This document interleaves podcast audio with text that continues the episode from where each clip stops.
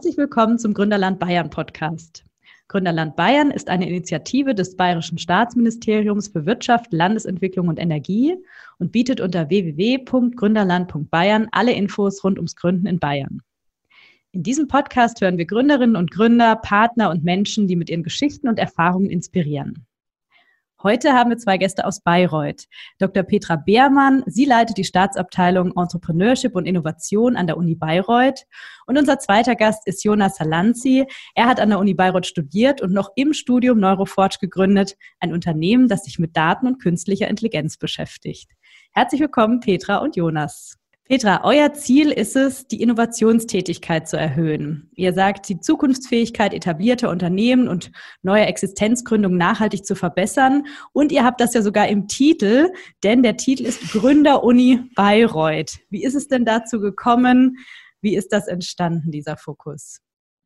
Also ich, im Grunde bestand dieser Fokus schon, als ich diese Aufgabe äh, übernehmen durfte. In, Im Jahr 2014 sind wir gestartet, ist diese Stabsabteilung ähm, sehr militärisch ausgedrückt gegründet worden. Ähm, es gab natürlich vorher schon Gründungen und es gab auch vorher schon Aktivitäten.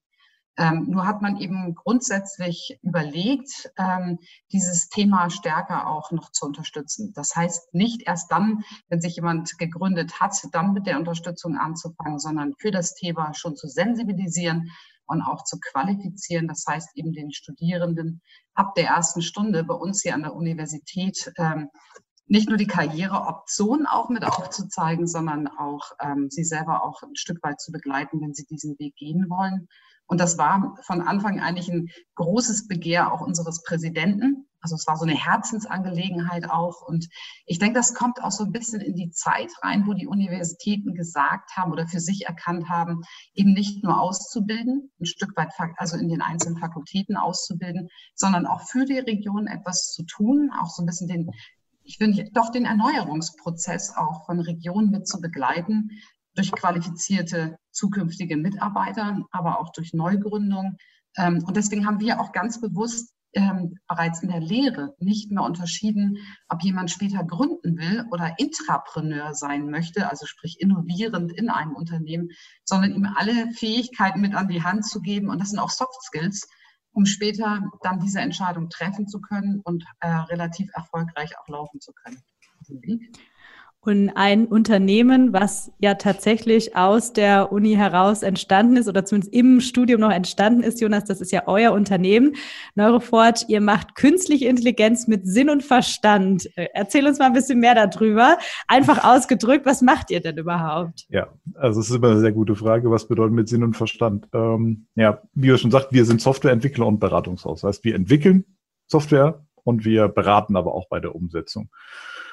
Da wundert es auch keinen. Wir sind alles Informatiker im Gründungsteam gewesen. Also da ist auch vielleicht auch der Kerngedanke, warum man sich zusammengefunden hat und der Vorteil der Campus-Universität. Die Leute sehen einander und lernen sich kennen und da kommen dann eben diese persönlichen Netzwerke zustande. Was machen wir genau? Ähm, wir haben relativ schnell erkannt, dass die Potenziale künstlicher Intelligenz nicht einfach nur bei, bei Bilderkennung, wie wir es jetzt auf unseren Handys kennen, in Spamfiltern, sondern eben auch einen enormen Vorteil in Produktionsprozessen bilden können, nämlich im Rahmen der Qualitätssicherung. Vorausschauende Wartung sind da Stichworte. Also ich kann dann zum Beispiel Anlagen vorhersagen, wann sie gewartet werden müssen oder eben auch nicht. Und da ist jahrelang nichts passiert. Und wir haben einfach erkannt von unserer Seite, dass viele Unternehmen mit diesem komplexen Prozess der künstlichen Intelligenz intern schon gar nicht die Kompetenz haben, um diese komplexen Prozesse zu stemmen und haben aber auf der anderen Seite erkannt, dass wir aufgrund unserer Begeisterung für das Thema das gern Vollzeit machen müssen, möchten. Ne? Und der Gedanke war dann einfach zu sagen, okay, gut, ja, was, was können wir jetzt als Informatiker schon falsch machen? Lass mal ein Unternehmen gründen. Spoiler, man kann eine ganze Menge lernen, ne? Ähm, das kann ich auch vorwegnehmen. Und ähm, aber das Ergebnis ist es, wir, wir unterstützen Unternehmen eben, ich sag mal, auch gerne als verlängerte Werkbank. Und äh, das sehr Lustige an der ganzen Geschichte war, dass vor dem Gründungsgedanken sich keiner eine Ahnung gemacht hat, wo wir uns hier eigentlich befinden. Und mittlerweile kann ich sagen, es war eine der besten Entscheidungen, es hier in Bayreuth zu machen. Also deswegen. Schon ein zweiter Spoiler. Erstmal zum ersten Spoiler. Du hast gesagt, man kann einiges falsch oder man, man kann einiges lernen. Mhm. Ähm, was war das denn bei euch? Also was waren so die größten Learnings? Was weißt du jetzt, was du vielleicht damals auch gerne gewusst hättest? Ähm, ich sage es immer, es ist ein intradisziplinärer. Äh, Gründen ist nicht nur ein, ein was Gründen, also äh, aus meiner Sicht mittlerweile mit der Erfahrung, jetzt fast zwei Jahre sind jetzt, die wir offiziell gegründet sind, mittlerweile schon über zwei Jahre, weil der Prozess, der dauert, ähm, ist aber einfach so, man ist interdisziplinär unterwegs. Man ist nicht der Experte für ein was, sondern im Endeffekt beginnt der Gründungsprozess, dass es halt eben auch alle Gründer sich mit Themen wie Gründungsformen, Unternehmensformen beschäftigen müssen. Eine IT-Versicherung, ja, äh, was bedeutet Buchhaltung, Steuerung, Buchen, Rechnungen schreiben, Angebote schreiben, kaufmännische Prozesse. Aber auf der anderen Seite haben wir natürlich dann auch den Vorteil, dass es halt für uns da nicht aufhört, sondern wir halt dann auch natürlich am Ende noch immer Software entwickeln müssen. Und das war natürlich dann der gute Teil, weil den einen Teil konnten wir uns beibringen, natürlich, aber wir konnten auf der anderen Seite halt auch sagen, hey, wir möchten jetzt Software entwickeln. Also es ist sozusagen, egal was man macht und aus welche Richtung man kommt, ich sage mittlerweile jedem, wenn er die Zeit und die Muse hat und wenn es neben dem Studium ist, gründet einfach mal ein Unternehmen, weil die Soft Skills und die Erfahrungen, die man da bekommt, und sei es nur, wenn es um äh, teamübergreifende Kommunikation geht. Ähm, Verständnis dafür zu haben, wo liegen die Bedürfnisse des Gegenübers, ist essentiell, meiner Meinung nach, und äh, bringt jeden persönlich weiter. Mhm, wunderbar. Du hast ja auch gesagt, äh, ihr wart in Bayreuth oder seid in Bayreuth, seid da auch sehr happy. Also ihr habt an einer Gründeruni studiert. Welche Angebote von dort habt ihr denn genutzt? Uh, jetzt muss ich überlegen. Also ich muss natürlich sagen, Disclaimer vorher, um die, die, die, die Stabsabteilung der Frau Beermann war, wie unser Gründungsprozess sozusagen anging, da ging die, die Arbeit gerade los.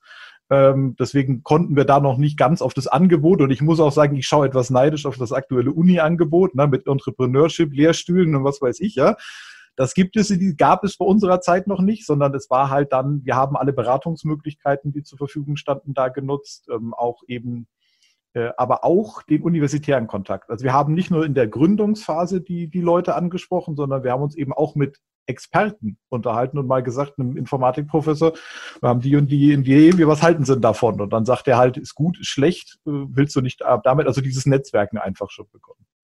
Und ähm, also wie gesagt, ich kann das schon vorweg mitnehmen. Wir hatten nicht die Möglichkeiten oder die kamen dann erst. Ähm, ist aber auch einer der Gründe, warum ich jetzt äh, absoluter Unterstützer, Befürworter und mich möglichst bei allen Elementen einbringe, die die Uni da hat, einfach um dieses Ökosystem und diesen Kosmos aufzumachen. Also das Petra, ihr habt da ein riesiges Angebot. Ich habe gelesen, es gibt Erfinderberatung, es gibt Gründersemester. Wie entwickelt ihr denn diese ganzen Ideen? Mhm. Also wir sind von Anfang an sehr strategisch daran gegangen. Wir haben jetzt auch ein Jahr erstmal Zeit genommen, um überhaupt alle Tools, die relevant sind, äh, zu benennen und herauszufinden. Ähm, und sind dann eigentlich angefangen im ersten Moment, und das ist, was Jonas eben gerade auch äh, gesagt hat, Lehre aufzubauen. Also wir hatten schon verschiedene Professuren. Damals haben wir zwölf äh, äh, Professuren gezählt, die irgendwie mit diesem Thema zu tun haben, aber es auch strategisch zu bündeln. Und jetzt kommt es eigentlich, wir bauen gerade vier weitere Lehrstühle Stühle auf. Zwei sind bereits am Start im Bereich HR und Intrapreneurship und Entrepreneurship und digitale Geschäftsmodelle.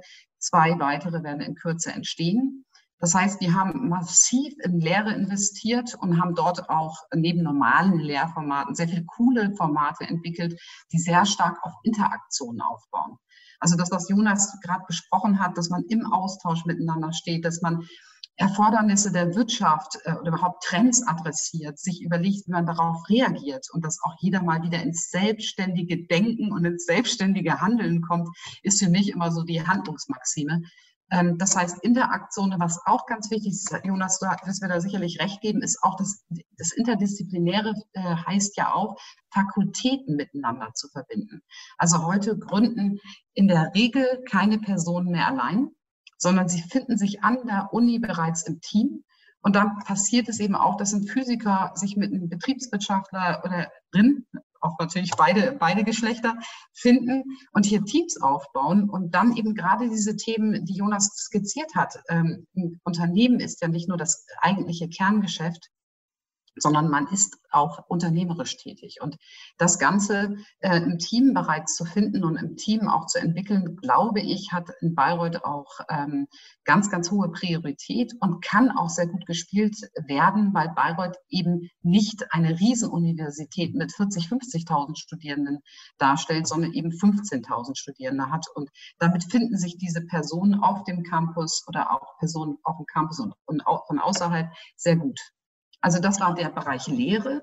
Und wir haben, und ich glaube, das ist da bei Reuter Königsweg auch ähm, von Anfang an gesagt, Lehre und Forschung mit dem Transferbereich zu verbinden.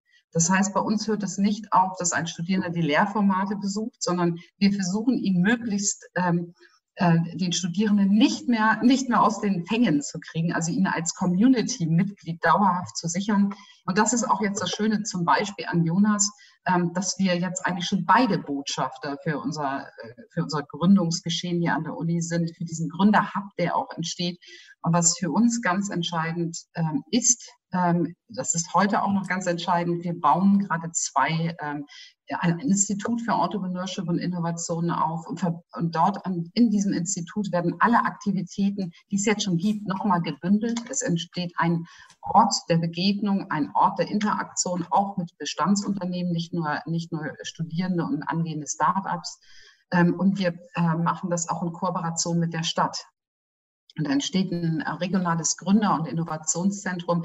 Und dann die Personen, darauf kommt es ganz maßgeblich auch für die Region an, die Personen, die sich hier entwickeln, die sich für Bayreuth auch entscheiden wollen, auch einen Ort ähm, ähm, äh, zu schaffen, wo man dauerhaft sich etablieren kann. Also nur dann ist es für die Region ja interessant, wenn wir die Studierenden, die Start-ups ähm, auch in der Region halten können da kann ich, da kann ich einfach noch mal kurz einklinken. Ähm, man kann das aus meiner Sicht, und das ist auch der Grund, warum das Engagement da ist. Wir haben eine schöne Universität, wir haben einen wahnsinnig schönen Campus. Also jeder, der das jetzt hier hört und noch nicht in Bayreuth war, dem empfehle ich nicht nur die Stadt und nicht nur das Opernhaus, sondern auch einfach mal eine Runde über den Campus zu gehen, weil das ist auch einer der Punkte. Und, und das muss man im Endeffekt aus meiner Sicht gesehen, wir haben uns da super wohl gefühlt.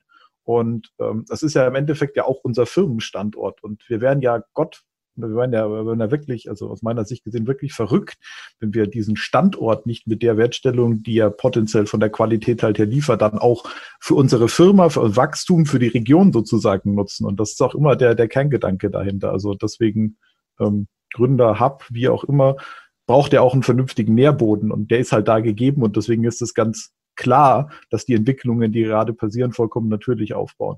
Mhm. Du hast gerade schon diesen schönen Campus angesprochen. Ich kenne ihn auch, finde ihn auch ganz herrlich. Und du hast mal ein schönes Zitat gesagt, nämlich Bayreuth ist für uns natürlich die erste Wahl zur Gründung gewesen, neben unserer ausgezeichneten Ausbildungsstätte, also dem Campus der Universität. Und dem fränkischen Charme haben wir schnell bemerkt, welche großen produzierenden Unternehmen ihren Sitz in der Region Oberfranken haben. Jetzt bin ich natürlich gespannt, was ist denn dieser fränkische Charme? Äh, okay, ähm, ja, also die, wie würde ich jetzt strategisch, diplomatisch den fränkischen Champion? Also man muss ja definitiv sagen, das ist hier keine Hype noch, also man denkt es, das muss man immer vorher sagen, das muss man nicht am besten sagen. Wir, man denkt nach außen hin, man kommt nach Bayreuth, wir sind keine Hype. Und das war auch bis zu dem immer ein, zwei Wochen nach Gründungsgedanke, wo das dann wirklich konkret auf dem Tisch lag, unser Gedanke. Und dann identifiziert man sich eigentlich mit der Region. Man guckt, wer sind eigentlich die, die Unternehmen, die in der Region so da sind. Und dann stellt man fest, meine Güte, ist Oberfranken groß. So. Und dann stellt man fest, wer hier in der Region ist.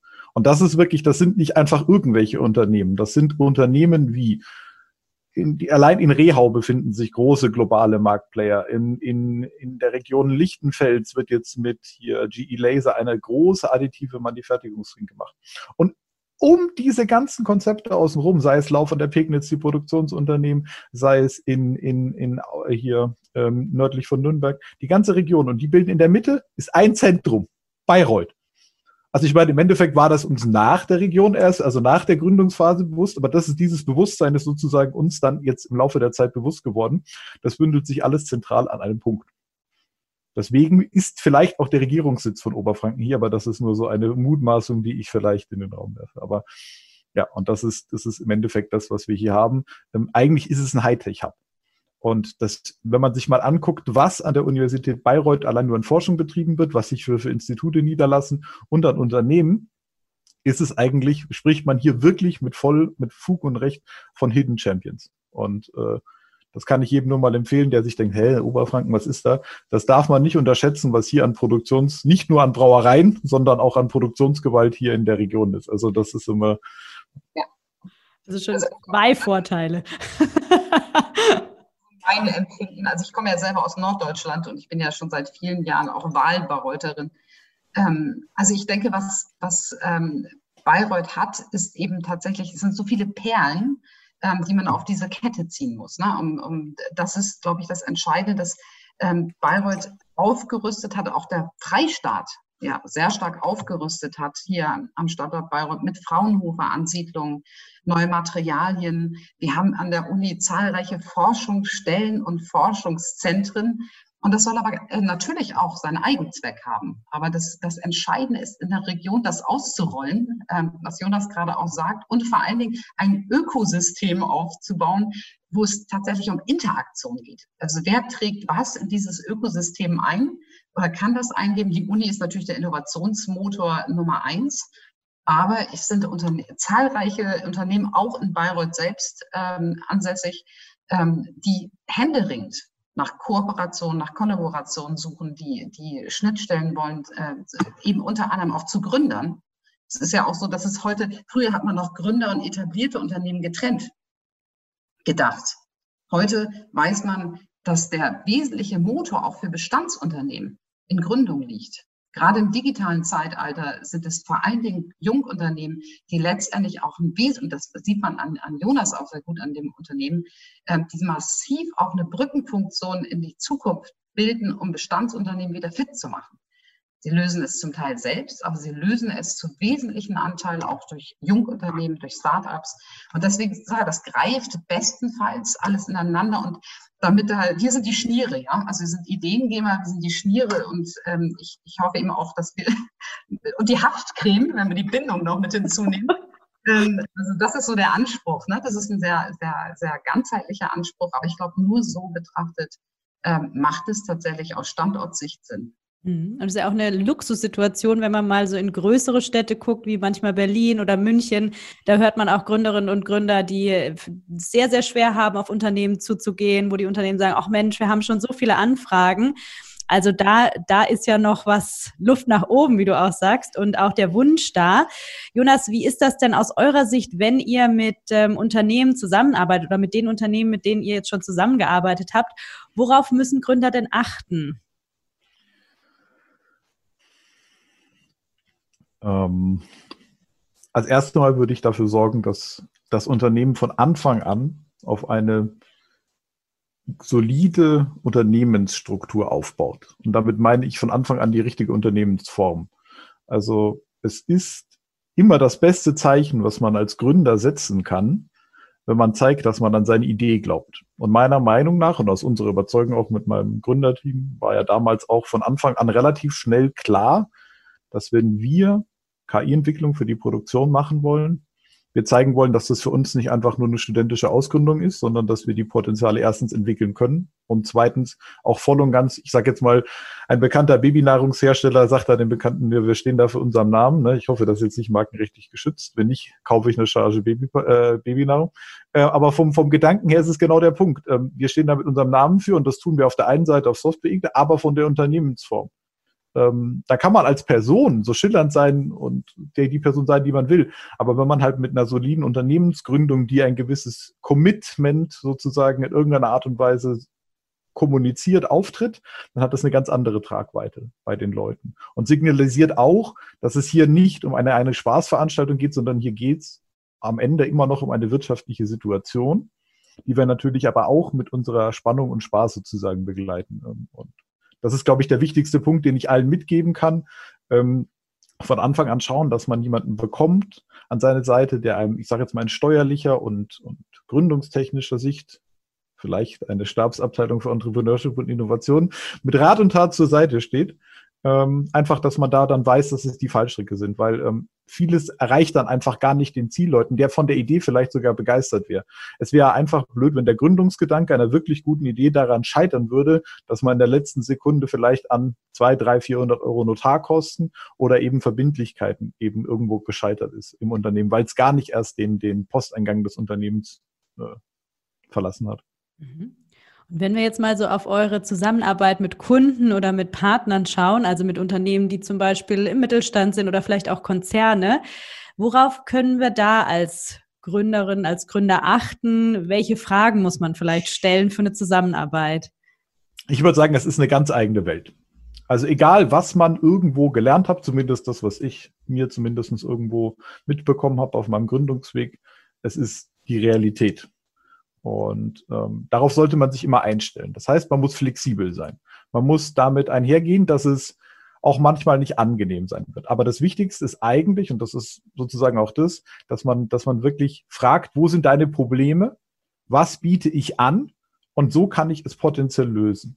Und ähm, sich auch damit klar machen, immer ist das sozusagen was. Also wir, wir freuen uns immer, wenn, wenn Leute sozusagen von sich aus sagen, hey, ihr entwickelt KI für die Produktion, ähm, wir haben das und das Problem.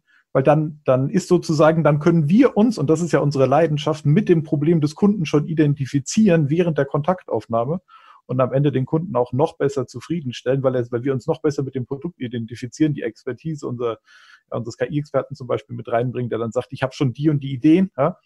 Und das sorgt einfach dann für den Vorteil, den man im Gegensatz zu dem großen Konzern, wo ja die Laufzeiten lange sind, ne?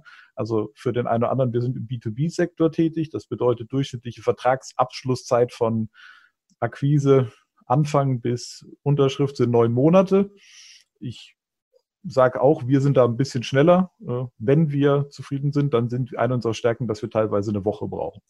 Ähm, und äh, klar, das ist natürlich die Ausnahme, aber nur mal die, die Situation, wo die Stärken liegen und die sollte man definitiv ausspielen. Also eine der Vorteile, die man hat, ist, ich sage jetzt mal, den größeren, kleineren Kopf ne? Ähm, und den auch effektiv nutzen und da eben mit Geschwindigkeit auch. Aber nicht die Qualität vernachlässigen. Mhm. Und wie du auch so schön sagst, ähm, sich für das Problem begeistern. Ne? Es gibt ja auch diesen, diesen Satz aus dem Design Thinking, ist ja, glaube ich, dieses Fell in love with the problem. Das ist natürlich wunderbar für die Kunden, aber auch für euch, wenn ihr euch für das Problem begeistern könnt und dann auch genau die richtige Lösung dafür finden könnt. Petra, wie ist es denn aus eurer Sicht? Was ratet ihr den Gründerinnen und Gründern? Wo finden sie Kunden, beziehungsweise wo müssen sie auch, worauf müssen sie achten beim Kontakt, Partnerschaft mit Unternehmen? Ähm, bei uns findet der Austausch ähm, zwischen Studierenden, angehenden Gründern und etablierten Unternehmen bereits auf dem Campus statt. Also das heißt, wir versuchen in sämtlichen Lehrformaten, in sämtlichen ähm, sonstigen Veranstaltungsformaten äh, auf dem Campus bereits dieses Matching herzustellen, ähm, des sich gegenseitig Annäherns, ähm, auch mal festzustellen, wie funktioniert die Welt da draußen. Äh, aber was für neue Ideen haben wir auch hier auf dem Campus? Also das, ähm, ich würde sagen, dieses Pitching, wie es so schön heißt, muss von beiden Seiten erfolgen. Also das Annähern, ähm, das ist, Jonas und ich haben da auch eine längere gemeinsame Geschichte. Ähm, das ist das eine, ist, dass der, der ähm, angehende Unternehmer oder die Unternehmer, der Unternehmer, der bereits am Markt ist, natürlich ähm, auch die Sprache ähm, und, und, und, ein Stück weit zu den Habitus der etablierten Unternehmen äh, einhauchen muss, die verstehen lernen muss. Ähm, andererseits ist es aber auch umgekehrt der Fall. Also wir haben auch viele etablierte Unternehmen, die mit Gründern äh, zusammenarbeiten wollen, sich aber auch nicht ausreichend einlassen. Und das ist ein Einlassen von beiden Seiten und ein absoluter Gewinn nach Einlassen. Also wir stellen das immer mehr fest, die Unternehmen am Markt, die bereits mit Gründern zusammenarbeiten, holen sich da absoluten Input und sind nach einer gewissen ähm, ähm, Phase auch völlig begeistert von dieser Zusammenarbeit und umgekehrt. Also ich denke halt, damit sind wir wieder bei dem Thema, aber auch Soft Skills. Ähm, es ist nicht nur wichtig, das, was man äh, macht, ähm, vernünftig äh, abzuwickeln oder auf den Markt zu tragen, sondern am Ende des Tages menschelt das. Und deswegen ist es ganz, ganz wichtig, dieses Gespür für den Schnee zu entwickeln und zu sagen, okay, wie verhalte ich mich im Fegefeuer dieser ähm, äh, Gesamtsituation?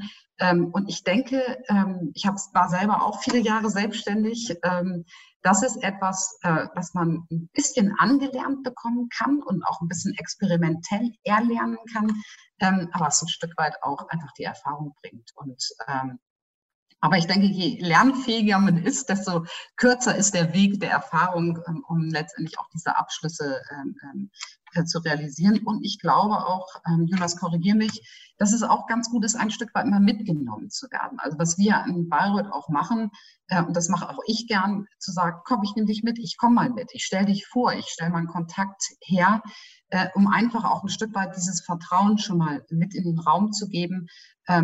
Ich habe einen Gründer, der sich mit beschäftigt. Äh, schaut euch den mal an. Der ist gut, der kann was. Äh, ähm, und ich glaube, das sind solche Netzwerke, die dann wirklich dann funktionieren mit oder dann werden Netzwerke in Wert gesetzt. Ja? Und äh, darum geht's, glaube ich, weil am Ende des Tages zählt der Abschluss. Und ähm, da müssen wir alle daran interessiert sein, auch wir als Uni ganz stark daran interessiert sein, wollen wir die Gründer hier am Standort sichern, dass es auch am Markt stimmt und dass dieser, dieses, die, dieses Zusammenkommen auch realisiert wird. Also da setzen wir auch mit an. Mhm. Also ganz wertvolle Verbindungen schaffen und auch durch den persönlichen Kontakt, was du gerade gesagt hast, äh, Menschen einander vorstellen.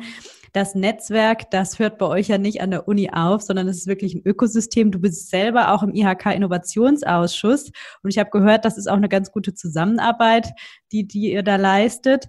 Ähm, inwiefern werden denn in der Region auch nicht akademische Gründungen gefördert? Kannst du uns da einen Einblick geben? Also wir haben äh, selber das immer mit als Ziel. Also grundsätzlich waren wir natürlich und sind wir immer für die Uni aufgestellt worden, aber da, auch das öffnet sich massiv. Also es waren schon immer, auch wenn Anfragen bei uns aufschlugen, äh, war schon immer die Öffnung da. Das heißt, wir haben nie ähm, äh, unsere Tür verschlossen gehalten, sondern sie war grundsätzlich offen. Wir haben natürlich mit den Studierenden von Anfang an, vom ersten Semester an, ein engeres ähm, äh, Verhältnis, eine Bindung und natürlich mehr Zeit, die wir miteinander verbringen. Aber es ist grundsätzlich von, von Anfang an offen gewesen, auch für die Region. Jetzt haben wir auch nochmal Exist 5 hinzugewonnen. Das ist vom Bundeswirtschaftsministerium. Das hilft uns auch nochmal sehr, unsere ich, ich hoffe doch, erfolgreichen Aktivitäten, die auf dem Campus ähm, äh, schon lange entwickelt sind, jetzt auch in die Region noch verstärkt äh, zu tragen. Das heißt, auch das Ökosystem stärker auszubauen. Das heißt, die IHK, die, die, aber auch genauso die Handwerkskammer. Ähm, das sind unsere, ähm, unsere Partner in der Region, da auch stärker so die Arbeitsteilung zu definieren, wer macht was und kann was am besten, aber immer im Sinne unserer gemeinsamen Kunden. Ähm, und dass man da, dass man da nochmal so ein bisschen profiliert, weiter qualifiziert und vor allen Dingen ähm, auch nochmal stärker ähm, an diese, ich sag mal, kleinen Hubs ranzugehen, die sich entwickeln. Das heißt Kreativwirtschaft beispielsweise. Oder ähm, es schlagen ja auch bei der Bundesagentur für Arbeit Gründungen auf. Ja, die, ich will jetzt keine Notgründung sagen. Corona ähm, hat natürlich auch viele jetzt vor neue Alternativen gestellt. Aber da geht es darum, es, es sind Menschen da, die, die möchten gerne in diesem Bereich qualifiziert sein oder werden und sie möchten auch eingebunden werden. Und dass wir da ähm, auch nochmal stärker zusammenarbeiten und äh, die Uni das, was sie ja schon für die Studierenden tun kann, auch für ähm, angehende Gründer außerhalb des Campus, äh, sind wir vollkommen aufgeschlossen. Das ist auch der Weg. Mhm.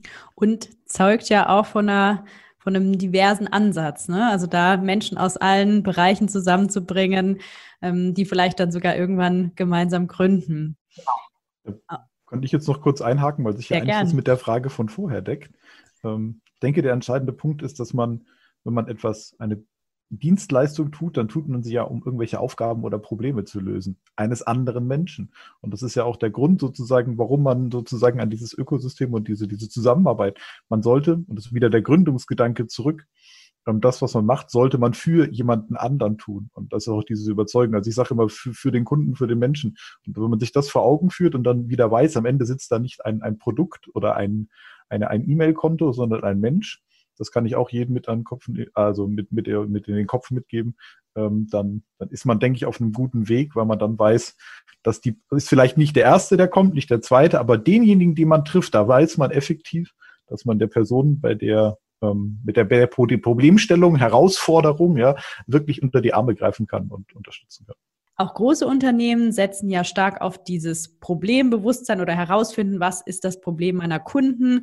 Und ähm, teilweise gibt es auch Unternehmen, die ganze Innovationslabs oder Innovationsabteilungen erschaffen für sich. Wie ist es denn aus deiner Sicht, Jonas, ähm, mit Innovationslabs von größeren Unternehmen zusammenzuarbeiten? Ist das einfacher? Ist das genauso wie wenn man mit der Strategieabteilung zusammenarbeitet, zum Beispiel von einem großen Konzern, oder gibt es da Unterschiede? Also ich kann von der Arbeit mit Innovationslabs nur Gutes bisher mit unseren Erfahrungen berichten.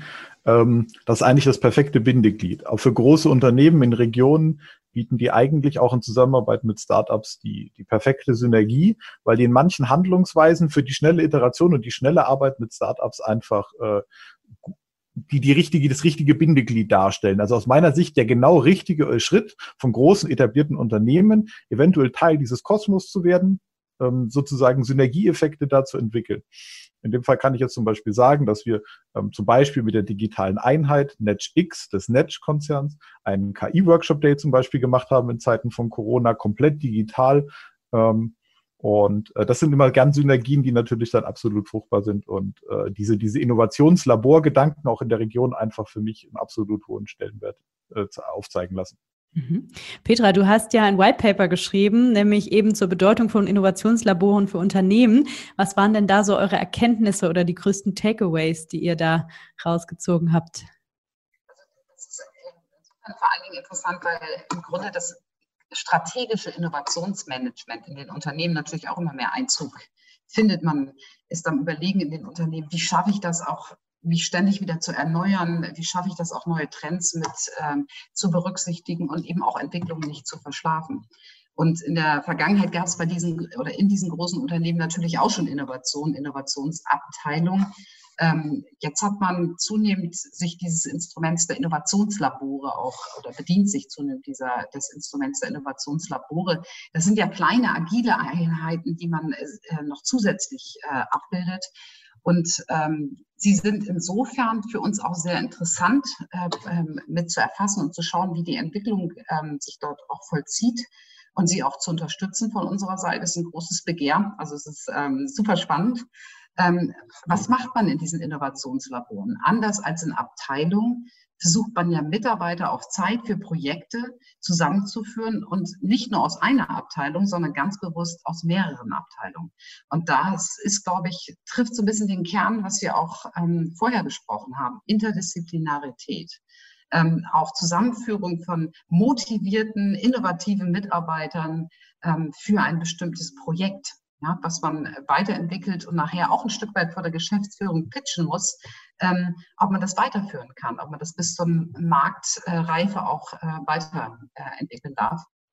Also das ist für uns ein sehr, sehr interessantes Instrument. Ähm, es ist ja auch noch nicht vollständig verbreitet. Wir selber hatten ja vor allen Dingen zu fünf Unternehmen hier engeren Kontakt, um auch Beweggründe äh, zu erfragen, warum man diese Innovationslabore letztendlich eingerichtet hat und wo die Reise auch ein Stück weit hingehen ähm, soll. Ich glaube, ganz entscheidend bei diesen Innovationslaboren ist, ähm, dass sie nicht so ein bisschen als separate Spielwiese entwickelt werden, sondern dass sie ein Stück weit auch einen kulturellen Wandel im gesamten Unternehmen erreichen ähm, und dass sie eben als festes, festes Instrument, feste Einheit für das Unternehmen ähm, gesehen werden und weiterentwickelt werden. Ähm, und es muss immer Chefsache sein. Ja, es muss immer von der Geschäftsführung aus gewollt sein, weiterentwickelt werden. Aber äh, es wird so kommen. Also das sind diese Ideation-Prozesse, die wir auch angesprochen haben, dieses neue, neue, neue Befassen mit, also disruptive Innovationen auch äh, verstärkt zu fördern. Ähm, glaube ich, äh, sind Innovationslabore ein gutes Instrument. Das haben auch David Eder und ich soweit äh, äh, erfasst. Und wir sind, für uns ist das jetzt wichtig, ähm, um zum einen mit den Unternehmen, sofern der Wille dazu besteht, das auch weiterzuentwickeln. Es ist ein sehr junges Instrument. Es heißt aber auch, ähm, und Unternehmen, die noch gar kein Innovationslabor haben, auch äh, zu hinterfragen, wäre das ein gutes Instrument? Und die dritte Kategorie, das sind ja vor allen Dingen kleine und mittlere Unternehmen. Oberfranken besteht vor allen Dingen aus kleinen und mittleren Unternehmen. Ähm, auch zu sagen, wenn ihr das nicht selber einrichten wollt, kommt zu uns an der Uni diese Innovationsauszeiten, wie sie so schön heißen, die können wir euch auch aufbauen, die können wir euch bauen durch verschiedene Tools ähm, und können euch auch begleiten, mal diesen, diesen ja, diesen ganzen Prozess überhaupt mal ähm, äh, aufzuschieben und damit zu experimentieren. Und dann kann man sich im nächsten Schritt auch noch überlegen, ob man das im eigenen Unternehmen tatsächlich selber implementieren will oder aber dauerhaft in Kooperation mit der Universität treten möchte. Und da war sehr großes Interesse von den Unternehmen, die bereits Innovationslabore haben, aber natürlich auch von denen, die noch keine haben. Und da sind wir wieder bei den Netzwerken, auch die, die, die, sag mal, Geschäftsführenden oder die Mitarbeiter aus diesen Innovationslaboren auch in einen kreativen Weiterentwicklungsprozess äh, zu bringen. Das macht äh, Riesenfreude, ist absolut dynamisch ähm, und zeigt auch ein Stück weit auf, ähm, wie man das schafft, diese großen Tanker, diese großen Unternehmen ähm, äh, wieder in diese Erneuerung zu bringen. Ne? Und das hat viel, findet viel in den Köpfen statt. Und das hat ganz, ganz viel auch damit zu tun, einen kulturellen Wandel wieder mit, mit zu begleiten. Und äh, ja, ist riesig spannend und macht ganz viel Spaß. Das glaube ich. Mhm. Kann, kann ich nur eigentlich nur unterstützend noch mal kurz einhaken. Ich habe einen Höllenrespekt davor, wenn man ein großes Unternehmen ist und sich dann dazu entschließt, ein Innovations- oder ein Innovationslabor zu gründen. Wie die Petra schon gesagt hat, das ist für viele ein absolutes Neuland. Die werden dann begleitet. Aber die, also sozusagen das Spannende ist eigentlich für mich auf der einen Seite zu sehen, welcher Aufwand dahinter steckt. Also sozusagen, dass das jetzt auch, dass das eben im Unternehmen vernünftig integriert wird und welche Chancen sich dem Unternehmen aber dadurch bieten, wenn es diesen, diesen, diesen, diesen ersten kleinen mutigen Schritt geht und wie, wie das dann Unternehmen ankommt. Und das finde ich eigentlich das genau, also deswegen finde ich diese, diese Innovationslabore eigentlich genau das Richtige. Und vor allem hier für die Region. Also wir haben ja die großen, die großen Unternehmen hier, die dann sozusagen auch mit diesem, diesem kleinen Innovationslaborkonzept auf den Campus gehen, finde ich, finde ich eine richtig gute Entwicklung sind für, für mich immer so Schnellboote. Ne? Ich, ich versuche das auch mit diesen Tanker und diesen Schnellbooten. Ähm, sie sollten nicht isoliert zueinander stehen, aber sie haben beide Vorteile. Und das ist ja das, was wir eben gerade auch besprochen haben mit den, was haben die etablierten Unternehmen und die Gründer, was, was, was kann ich eigentlich von beiden Seiten rausziehen? Wo sind die besonderen Qualitäten? Ähm, das kann ich natürlich mit so innovativen, ähm, agilen Einheiten äh, in den großen Unternehmen auch schaffen. Aber wichtig ist, selbst wenn Unternehmen Innovationslabore einrichten, dann ist es immer noch so, dass sie dann nicht nur einzelbetrieblich disruptive Innovationen lösen können.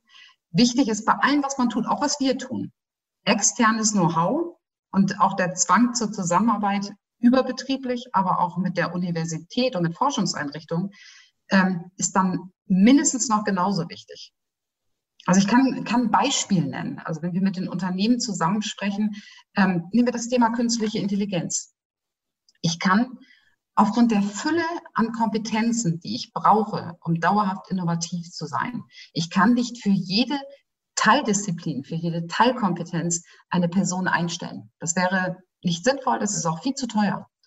Ähm, also kann ich, und so sollte es sein, wie im Raum, im Ökosystem jemanden suchen, der mir von der Uni beispielsweise bereitgestellt wird, der genau diese fünf Prozent, ja, also beim Kuchen würden wir von Ingredients sprechen, ja, diese fünf Prozent stellt und genau auf den Punkt mit an der Lösung strickt. Ob das im Unternehmen stattfindet oder bei uns in unseren Räumen, das äh, kann jeder für sich selbst entscheiden. Aber die Notwendigkeit, die stellt sich auf jeden Fall bei jedem Unternehmen, beim kleinen wie beim großen, beim jungen wie beim alten Unternehmen. Also ich denke, da heißt es Aufbruch ne, oder auch das Aufbrechen ja, von, von, von äh, nicht mehr, also autarke Strukturen alleine greifen nicht mehr.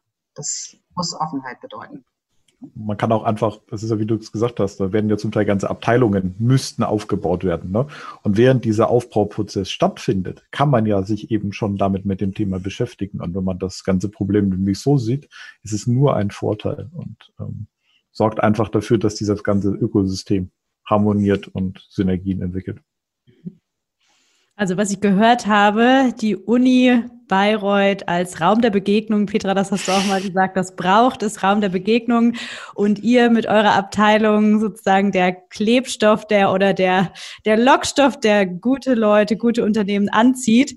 Und dann auch noch gleichzeitig die Haftcreme, die dann dafür sorgt, dass so tolle Gründungsteams wie das Team von Jonas auch da bleibt und euch weiter unterstützt. Jetzt dürft ihr mal so einen Blick in die Zukunft wagen. Stellt euch mal vor, bezüglich Gründen und Bayreuth, was wäre eine Schlagzeile, die ihr in drei Jahren gerne in der internationalen Presse lesen würdet? Da, da, da lache ich jetzt, ich antworte einfach mal, da freut sich ähm, die Peter.